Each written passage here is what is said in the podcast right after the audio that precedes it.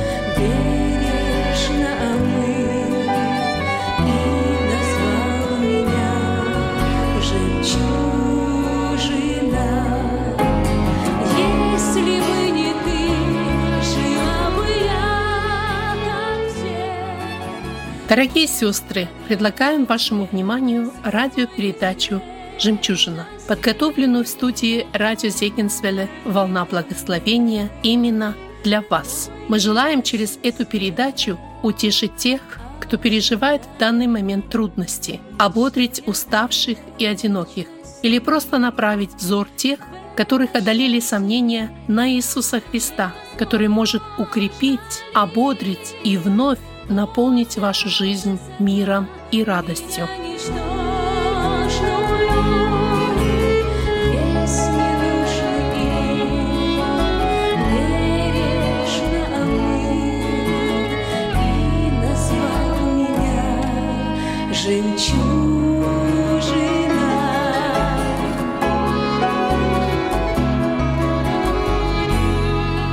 Дорогие сестры, мы продолжаем темы Джилл Ротс по книге «Эсфирь». Джилл Ротс назвала эту тему «Сражение на внутреннем фронте».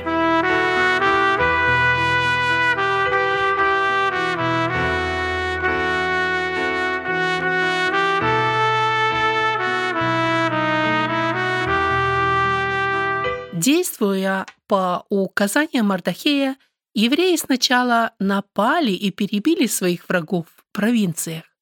Затем, получив разрешение у Исфири, они расправились с врагами и в самом престольном городе Сузы.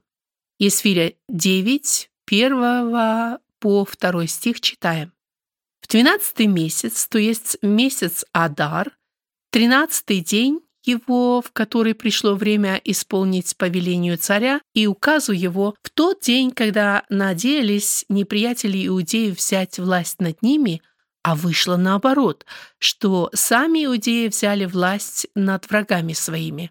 Собрались иудеи в городах своих по всем областям царя Артаксеркса, чтобы наложить руку на зложелателей своих, и никто не мог устоять пред лицем их, потому что страх пред ними напал на все народы. Сестры, у Бога все происходит в определенное время. Сражение иудеев со своими врагами состоялось в день, определенный для этого Господом, 13-го Адара. Богу не нужно напоминать, его не нужно ждать, он всегда успевает вовремя. Вы планируете свои дела, или у вас постоянно не хватает времени, вы постоянно куда-то опаздываете и что-то не успеваете. Наш Бог — это Бог порядка, планирования и подотчетности. Для Божьих дел всегда хватает времени. Если времени у вас не хватает, то или вы делаете то, что Бог не поручал вам, или вы не умеете организовать свое время. Второй царский указ давал евреям право отомстить своим врагам.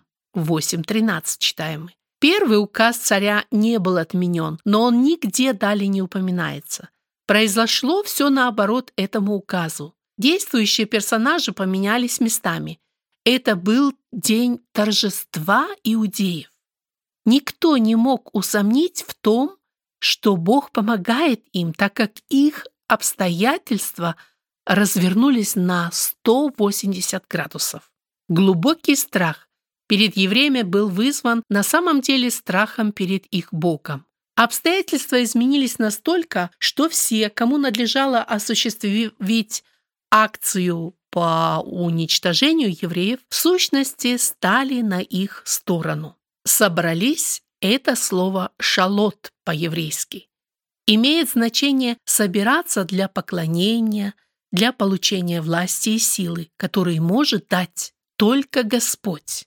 В Луки 10 главе 19 стихе мы читаем «Даю вам власть наступать на змеи скорпионов и на всю силу вражью, и ничто не повредит вам». Такую власть от Бога имели евреи, выходящие из Египта. Бог не позволил скорпионам в пустыне жалить свой народ. Скорпион – образ врага Божьего народа. Власть Амана, врага народа Божьего, также была разрушена. Джилл рассказывает, там, где я живу, много скорпионов. Я молюсь о том, чтобы они никого не ужалили в нашем доме. Бог отвечает на мои молитвы, хранит моих близких. Но когда мне предстоит где-то выступать со Словом Божьим, скорпионы начинают наполнять наш дом. Однажды ночью, когда Джилл писала курс по изучению книги Неемия и работала над темой «Народ собрался праздновать победу над врагом», Джилл не заметила, что наступила на Скорпиона, и он укусил ее. Она испугалась, закричала. Прибежал встревоженный муж и раздавил Скорпиона. При заболевании Джилл любая неожиданность может стать для нее смертельной. Они стали взывать к Богу о помощи и защите для жил. Опираясь на обетование, данное Богом в Евангелии от Луки, 10 глава, 19 стих, укус скорпиона не принес вреда Джил. Бог проявил свою верность обетованиям и дал Джил силу для победы над врагом. Скорпион смог ужалить ее, но не смог победить. После этой ночи Джил перестала бояться скорпионов. Бог освободил ее от духа страха. Какой вывод мы можем сделать? Божий народ всегда побеждал и будет побеждать своего врага, так как Слово Божье имеет силу для победы над врагом. Второе – это сила общения. Девятая глава книги Есфирь показывает нам постоянное единство и общение Божьего народа, который имеет три мощных оружия для борьбы с врагом. Первое оружие – постоянное общение друг с другом – способствует успеху сражения. Второе оружие – постоянное общение поколений. Воюют все вместе – деды, отцы, дети, мужчины и женщины. Неемия рассказывает, что при восстановлении Иерусалимской стены воевали с врагом семьями. Девора, судья Израиля, воевала за свой народ. То же должны делать и мы с вами. Мы должны бороться за свои семьи, за свой народ. Женщина – бдительный страж. Она зорко наблюдает, чтобы враг не приблизился к ее дому, к ее семье. Она мгновенно поднимает тревогу, когда это происходит.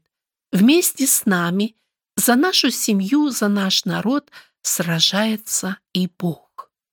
Я хочу быть хорошим стражем. Я не оставлю Бога в покое до тех пор, пока Он начнет действовать в моей семье, в моем народе и по всему миру. А какие стражи вы? Бдительны или ленивы? Вы постоянно наблюдаете за врагом? Постоянно готовы отражать его атаки? Как много времени и сил вы уделяете молитве за своих близких, за свой народ? Исфирь была отличным стражем, поэтому был поврежден враг. Из уст младенцев и грудных детей ты устроил хвалу ради врагов твоих дабы сделать безмолвным врага и мстителя. Псалом 8, 3. Хвала, которую дети возносят Богу, заставляет врага умолкнуть. Многие пробуждения начинались с молитв детей. Осия начал молиться за свой народ и восхвалять Бога в семь лет. Отроком возносил свои молитвы Иоас. Семнадцатилетний юношей молился Гедеон, очень важно привлекать наших детей и молодежь к молитвенному служению. Большую силу имеют молитвы матерей. Не уставайте, бодрствуйте и молитесь о спасении близких и о спасении своего народа.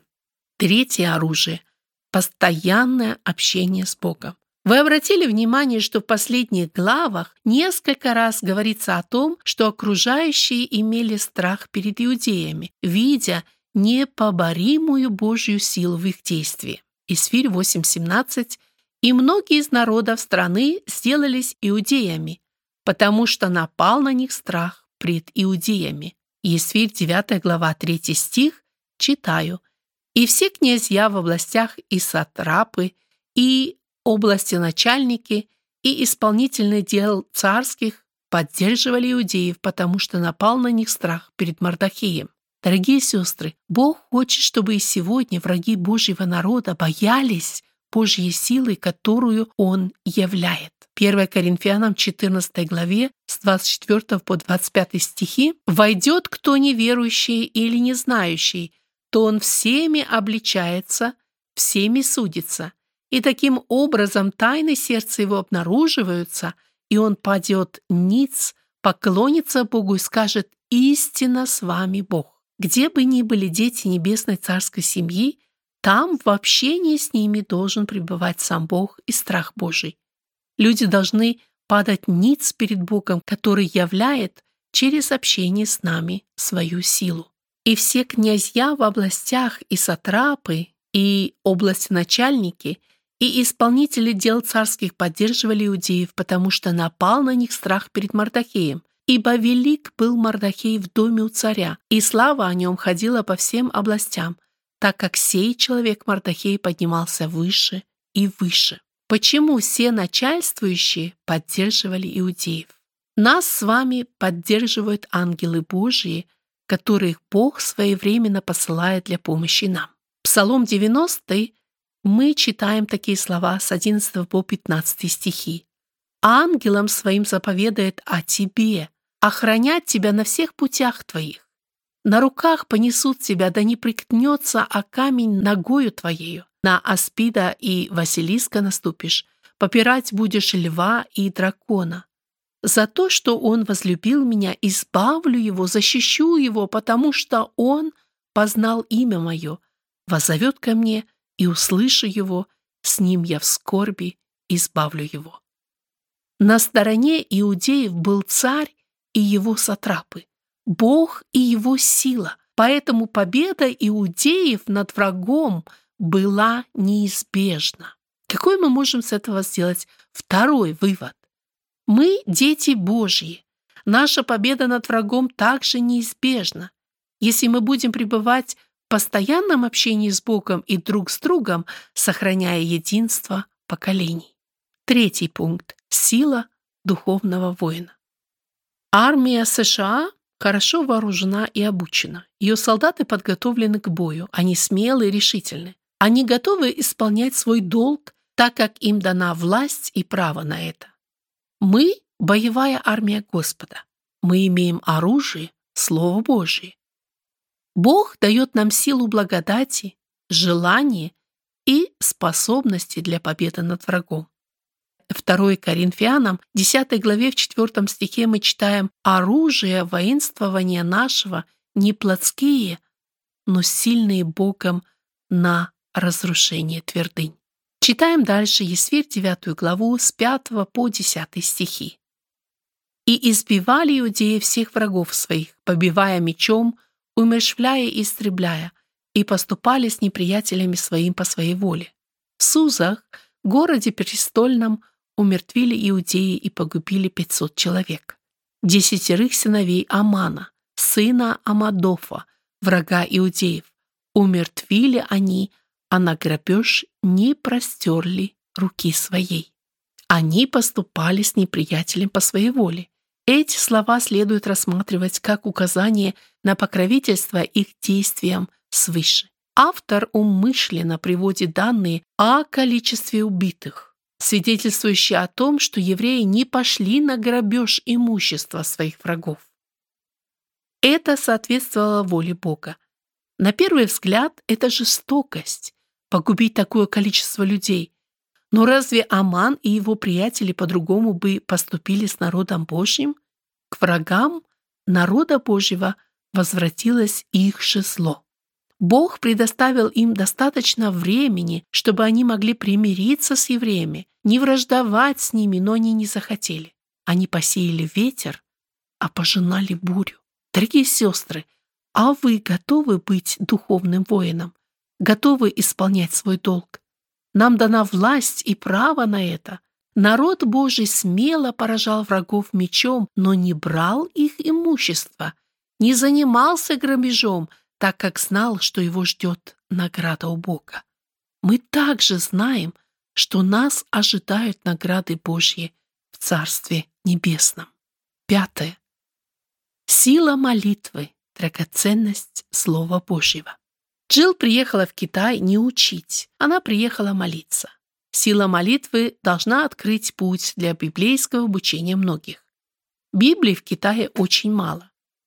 Одна Библия на тысячу человек. Для верующих это драгоценность. За эту книгу могут посадить в тюрьму. Христиане Китая разрывают Библию на листочки. Каждый имеет только лист священного писания, который хранит под рубашкой и учит текст на, на память. А потом обменивает свой лист на другой, а учит Слово Божие дальше. Библия для христиан Китая для драгоценность. Джилл радовалась и чувствовала себя очень богатой. Ведь у нее одной целая Библия. Дорогие сестры, у нас тоже в руках целая Библия. Чем для вас является Библия? Как вы относитесь к ней? Сколько стихов библейского текста вы знаете на память? Не стала ли она для вас обычной книгой? Шестое. Сила гражданства. Джилл американка. Когда она была в Китае, то очень берегла свой паспорт, так как если она потеряет его, то не сможет выехать из этой страны. Она носила свой паспорт в сумочке, которая висела у нее на шее. Она скучала за своей страной, за своим домом. Она постоянно думала о них. К филиппийцам в 3 главе 20 стихе Павел пишет Наше же жительство на небесах, откуда мы ожидаем и Спасителя Господа нашего Иисуса Христа. Там наше Отечество. Как часто вы думаете о нем? Как часто вы напоминаете себе, что имеете двойное гражданство? Когда Джилл возвратилась в США, она радовалась, что видит государственный флаг, слышит родную речь. Когда она въезжала в Китай, там тщательно проверяли и перепроверяли ее документы а на американской таможне офицер бегло взглянул на ее документы, приветливо улыбнулся и сказал «Добро пожаловать домой, Джилл. Какой сделаем мы с этого вывод? Не забывайте, где ваша вечная родина, где ваш постоянный дом. Сестры, думайте о ней чаще. Живите так, чтобы однажды услышать слова Христа «Добро пожаловать домой, дорогая». Возвращаемся в девятую главу книги Эсфирь. Я читаю с 11 по 14 стих. Тот же день донесли царю о числе умерщвленных в Сузах, престольном городе, и сказал царь царице Исфире, в Сузах, городе престольном, умертвили иудеи и погубили 500 человек, и десятерых сыновей Амана. Что же сделали они в прочих областях царя? Какое желание твое, и оно будет удовлетворено, и какая еще просьба твоя, она будет исполнена?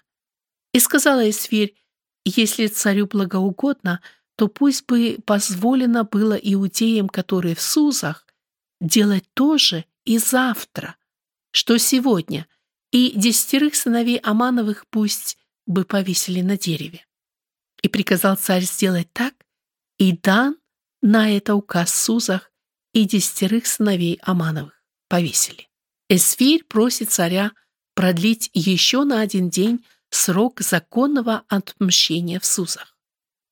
Что было оправдано широко распространившимися в этом городе антиеврейскими настроениями и привело к дополнительному кровопролитию. Царь выслушал просьбы Эсфирь, и они все были исполнены. Эсфирь просит у царя дополнительное время – чтобы умножить успех иудеев в Сузах, так как в этом городе у евреев было много врагов. Эсфирь просила у царя о большом, поэтому евреи получили большую победу в этом сражении.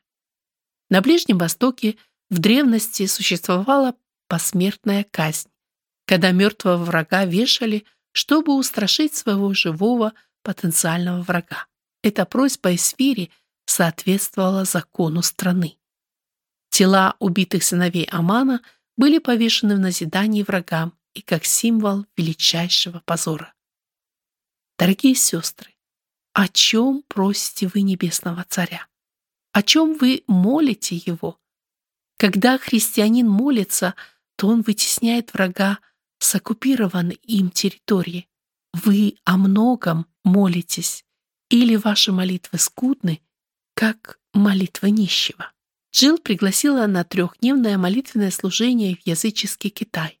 В Китае нет свободы вероисповедания. Там за Библию или за разговор о Боге сажают в тюрьму. Миссионеры там работают тайно. Джилл поселили в гостинице. Ее комната прослушивалась спецслужбами. У нее отключили отопление. Ее болезнь боится холода, так как организм не может регулировать самостоятельно температуру тела. Ей нужно, чтобы температура воздуха была примерно такой, как температура тела. Она стала молиться, так как ни одежда, ни одеяло не могли помочь ей согреться. Христианки принесли ей пакетики, которые нагревались, когда соприкасались с воздухом. Пакетик держит температуру 5 часов. Потом пакеты нужно менять. Бог позаботился о том, чтобы Джилл хватило пакетиков до ее возвращения домой. Джилл вознесла благодарность Богу за то, что не только спецслужбы подслушивали и все, о чем говорили в комнате, но и великий Бог слушал и слышал все молитвы Джилл и ее друзей и вовремя отвечал на них. Читаем дальше. Есфирь, 9 глава, с 15 по 19 стихи. «И собрались иудеи, которые в Сузах, также и в 14 день месяца Адара, и умертвили в Сузах 300 человек, а на грабеж не простерли руки своей. И прочие иудеи, находившиеся в царских областях, собрались, чтобы стать на защиту жизни своей и быть покойными от врагов своих, и умертвили из неприятелей своих семьдесят пять тысяч, а на грабеж не простерли руки своей. Это было в тринадцатый день месяца Адара, а в четырнадцатый день сего же месяца они успокоились и сделали его днем пиршества и веселья. Иудеи же, которые в Сузах, собрались в тринадцатый день его и в четырнадцатый день его, а в пятнадцатый день его успокоились и сделали его днем пиршества и веселья. Поэтому иудеи сельские, живущие в селениях открытых, проводят 14-й день месяца Адара, это в марте, в веселье и пиршестве, как день праздничный, посылая подарки друг от другу. Читаем далее. «И описал Мардахей эти происшествия и послал письма ко всем иудеям, которые в областях царя Артаксеркса, к близким и к дальним, чтобы они установили каждое каждогодно празднование у себя 14 дня месяца Адара и 15 дня его, как таких дней, в которые иудеи сделали спокойно от врагов своих, и такого месяца, в который превратились у них печаль в радость и сетование в день праздничный, чтобы сделали их днями пиршества и веселья, посылая подарки друг другу и подаяние бедным. И приняли иудеи то, что уже сами начали делать, и о чем Мардахей написал к ним как Аман, сын Амадафа, вигуянин, враг всех иудеев, думал погубить иудеев и бросал пур, жребий, об истреблении и погублении их, и как Эсфирь дошла до царя, и как царь приказал новым письмом, чтобы злой замысел Амана, который он задумал на иудеев, обратился на голову его, и чтобы повесили его и сыновей его на дереве. Потому и назвали эти дни Пурим – от имени Пур, поэтому согласно со всеми словами всего письма и с тем, что сами видели и до сего доходило, у них постановили иудеи и приняли на себя и на детей своих и на всех присоединяющихся к ним, неотменно, чтобы праздновать эти два дня по предписанному о них и в свое для них время, каждый год.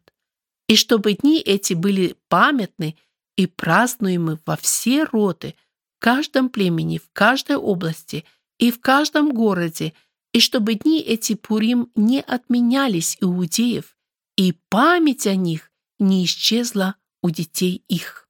Примечательно, что автор заостряет внимание на убийствах врагов, а не на достигнутой победе. Второй день кровопролития послужил поводом к установлению традиционной даты празднования Пурима.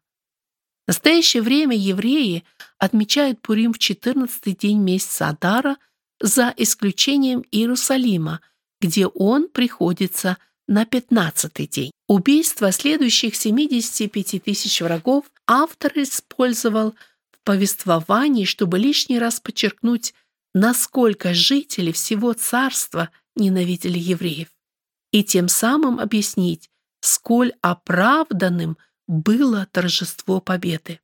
Иудеи боролись со злом не ради личного обогащения, которое было целью всех действий злобного Амана. Они хотели победить ради покоя и мира, а не ради чужого богатства, как царь Саул. В первом царстве 15 главе мы читаем. Они были послушны воле Бога, поэтому стали победителями. Посылая подарки друг к другу, эта традиция обмена подарками, обычно продуктами питания, позволяла присоединиться к торжествам даже самым обездоленным евреям и являлась лишним примером провиденциального попечения об угнетаемых, в данном случае членах еврейской общины. Седьмой пункт. Три вещи, которые должны были сделать иудеи. Постоянно евреи. В праздник Пурим читают книги Исход, 17 глава, 4 стих, и Эсфирь, и книгу Эсфирь, благословляя Мардахея и проклиная Амана. Персидские иудеи, дети, делают в этот день чучело Амана и вешают его на дереве. Пишут имя Амана на камне – бьют камнем о камень до тех пор, пока камень не рассыпется, и имя Амана не изгладится. Через действия детей Бог напоминает евреям о победе над врагом. Женщины также принимают участие в этом празднике, слушают чтение книг Священного Писания. Господь применяет их для реализации своего плана. Вывод. Иудеи должны были праздновать ежегодно победу над врагом.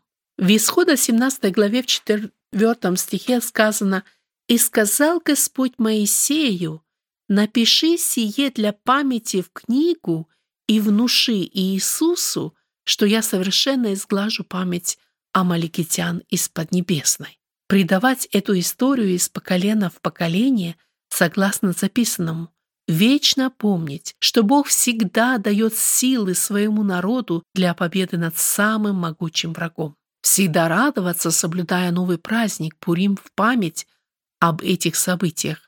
Все праздники Ветхого Завета были установлены через закон Моисея, но праздник Пурим был установлен через повеление Мардахея и царицы Эсфирь. Помните, что Бог постоянно творит все новое. «Се творю все новое».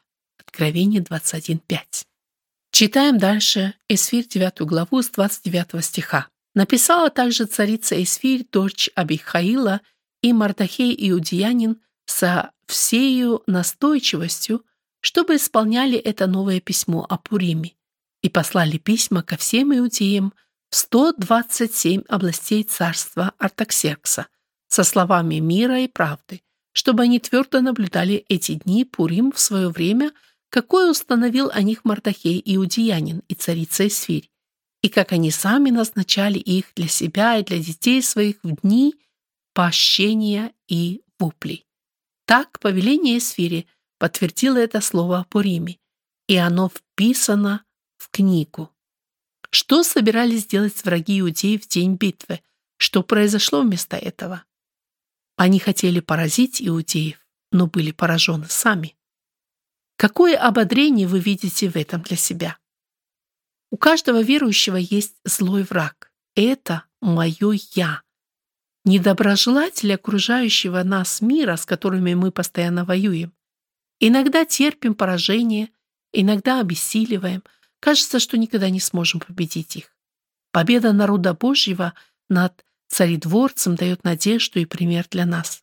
Вера наша обновляется. Мы победим, так как Иегова Нисси. Трижды говорится, что иудеи уничтожили своих врагов, но на грабеж руки не простерли.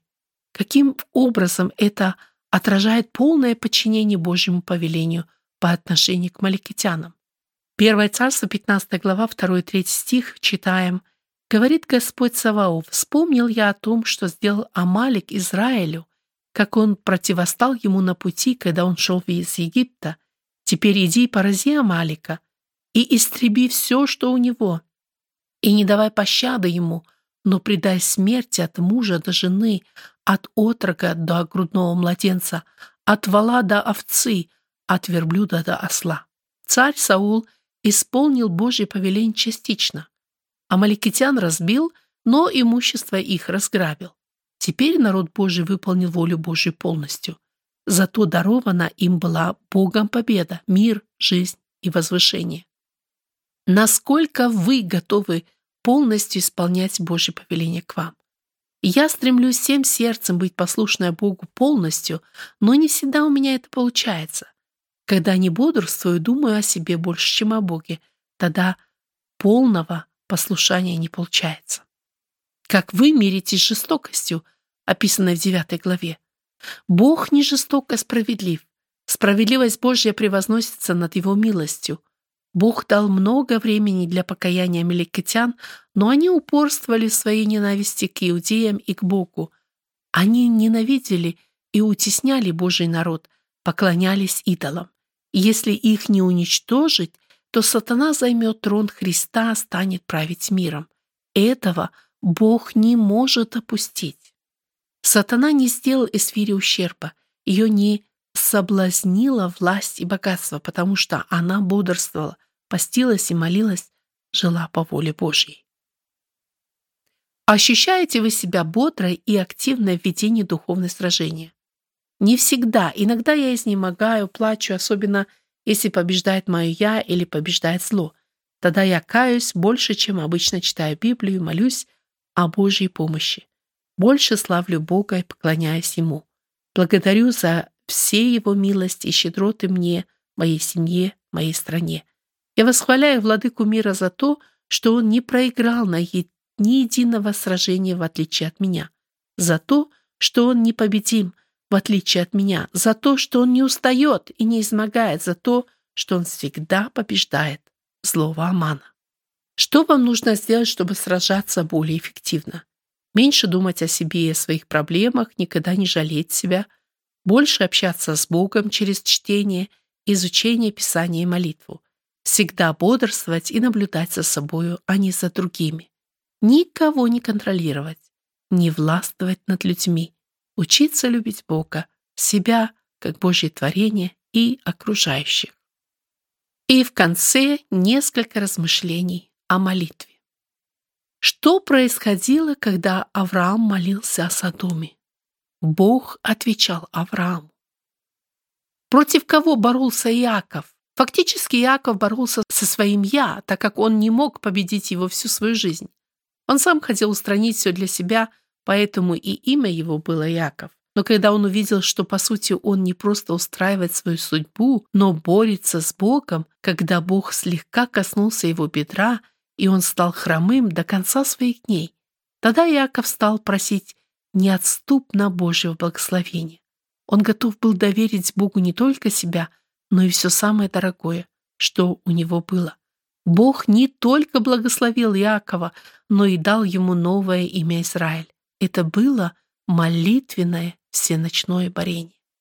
Моисей всегда стоял в проломе за свой жестоковыйный народ. Сколько раз Бог хотел погубить его, но всякий раз Моисей вымаливал его у Бога. Анна, измученная своей скорбью, нашла утешение у ног Господа в Скинии. Она молилась долго, просила Божьих благословений, давала Господу обет о еще не родившемся сыне и Бог ответил на ее молитву.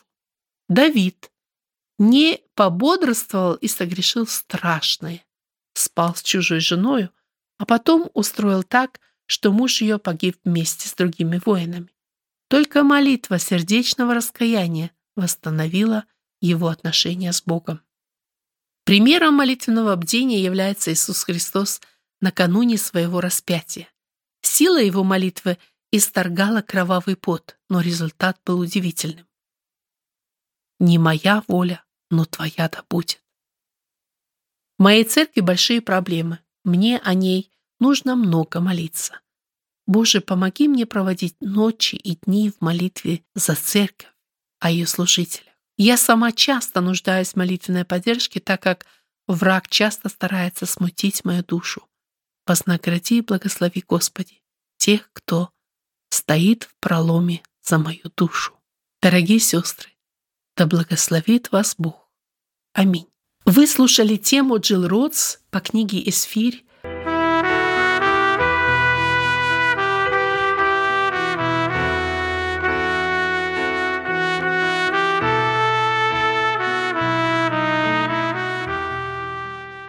Сила молитвы.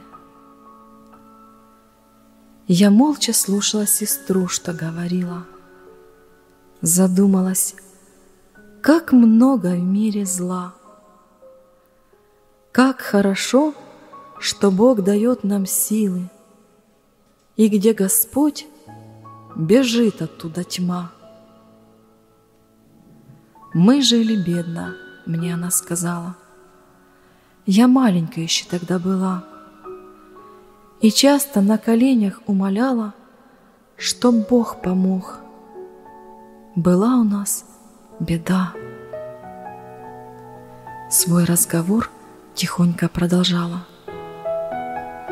Я видела, ей тяжко вспоминать. Отец был пьяница, она сказала, и часто бил родную нашу мать. Порою в ранах и больших побоях болело все, что сил лишалось стать. Молитвы возносила снова к Богу, не за себя, за папу, наша мать. В испуге на нее мы все смотрели. Мы знали, что она перенесла. Упавши на колени, мы молились, Чтоб милость Господа Отца спасла. Отец попал у сети алкоголя. Тот змей его так страшно укусил — Пришло в семью к нам эта боль и горе. Он в водке утопал, семью забыв. Когда домой он только возвращался, и ночь была, повсюду все темно, мы знали, что не можем оставаться. Скорей бежали сразу через окно. Я маленькой, одетой спать ложилась, Ведь знала, скоро надо убегать. А в огороде Господу молилась и думала, Жива ли наша мать? Ночные звезды в высоте горели. Дрожала я от страха в темноте — мне так хотелось раз хоть в колыбели уснуть на папином родном плече. Бывало, что лишь только засыпали, услышим, дверь скрипит. Пришел отец. Ты знаешь, в тот момент мы понимали, что может быть уже теперь конец. Хватал он нож к груди прижимая. Молилась мама молча, чуть дыша. С любовью в сердце Господу взывая, Просила за отца ее душа. Враг превратил его у злого зверя, а мать любила нежно, горячо и продолжала Иисусу верить, что Бог спасет в своей любви Его. Она любила Господа всем сердцем, в побоях приходила в Божий дом. В любви Иисусовой хотелось ей согреться, отраду находила только в нем. Бывало, только встанет на молитву, вся в синяках, ликует и поет. Такую проходила в жизни битву, но верила, что Бог Отца спасет. О, сколько в небеса она кричала! Душа болела, и болела плоть. Ночами к Богу, ко Христу взывала. Молитве маминой внимал Господь. И вот настало время, прошли годы, Отец мой принял Господа Христа. От уз греха Бог даровал свободу, освободил от пьянства и от зла. Но мама отдала почти пол жизни, чтоб папу для Христа приобрести. Теперь идут вдвоем к святой отчизне по узкому Христовому пути. Сестра закончила, а я молчала. Представила, какую боль несла жена, что мужа от беды спасала. Страдания, что она перенесла. Я поняла, молитва — это сила — Молись, мой друг, и рук не опускай. И Бог услышит и проявит милость. Бог верен, только ты к Нему взывай. И назвал меня жемчужиной.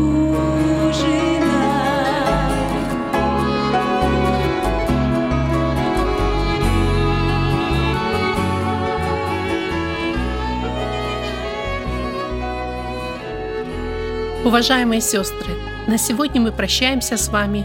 Желаем обильных Божьих благословений. Вы слушали радио Зегенсвелле «Волна благословения», программа «Жемчужина». Мы будем очень благодарны, если вы поделитесь с нами вашими услышанными молитвами или о чудесном Божьем водительстве в вашей жизни. Позвоните нам по телефону 0049 5 231 500 59 88. По этому же номеру вы можете прислать WhatsApp сообщение. Сообщение можно прислать и по Telegram.